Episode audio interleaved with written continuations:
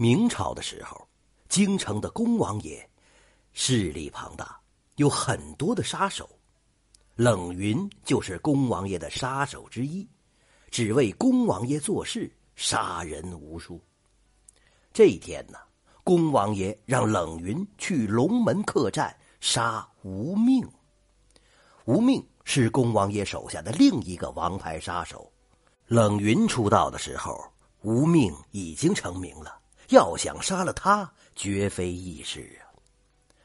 傍晚时分，冷云悄悄的推开龙门客栈的大门，里边静得出奇，就连店小二的脚步声都听不见。冷云跟着店小二进了一间客房，要了一盆酸菜白肉，外加二两老白干，一边烤着炭火，一边慢慢喝酒。他知道下一顿酒。还能不能喝到，完全取决于今天晚上的行动。酒足饭饱之后，冷云吹灭了烛火，合衣而卧。等到子夜，冷云拿起刀推门出去，可哪一间才是无命住的房间呢？冷云边走边看，他来到一间大门口挂着大红灯笼的客房前，停下来了，应该就是这间。他轻轻推了一下房门，门竟然没关紧。他心中暗喜呀，真是天助我也！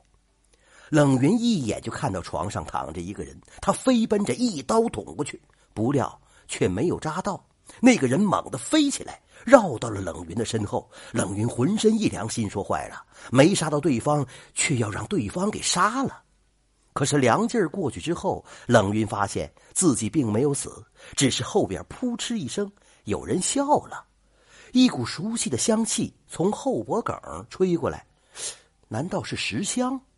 石香也是恭王爷的杀手，是一个可以让男人为他去死的冷美人冷云甘心为恭王爷做杀手，就是因为杀手里边有石香这个女孩。他曾经和石香联手杀过几个人，现在石香的出现让冷云的心里有了底。石香冷冷一笑，不屑地说：“就凭你这莽夫，哼，就凭你这身手，只配给无命去送死。”冷云听了，哑口无言。的确，他真的没有能力去杀无命。可恭王爷一向城府极深，让他做的事儿从没失败过。石香似乎猜到了冷云的心思，就说了：“那是恭王爷深谋远虑，早就派人通知我了。有了我的帮助。”你才能得手。石香向冷云交代了一番，然后让店小二端上来一个托盘，里边放着两盘小菜和一壶烧酒。石香把托盘端在手里，敲开了无命的房门。无命看到石香的时候，惊讶的嘴都合不上了。石香笑了笑说：“吴公子是不是不欢迎啊？”无命满脸笑容，忙接过酒菜，放到了炕头。两个人如同久未谋面的老朋友一般喝了起来。此时，外边的冷云并没闲着，他爬上了屋顶，揭开瓦片，扒了一个小洞，顺着小洞正好可以看到下边的情况。这是石香事先安排好的，冷云负责将毒药下到无命的杯子里。这对于冷云这样的下毒高手来说并不难，只需要找到一个好时机。转眼间，石香已经和无命喝了三杯了。此时，炕上多了一盆炭火。石香打开酒壶盖，将酒壶放到炭火之上，把酒煮得咕嘟咕嘟直响。突然，冷云看准时机，向房门外扔了一块碎瓦片。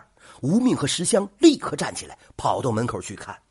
就在这个时候，冷云拿出他下毒的独门武器——一条细细的蜘蛛丝。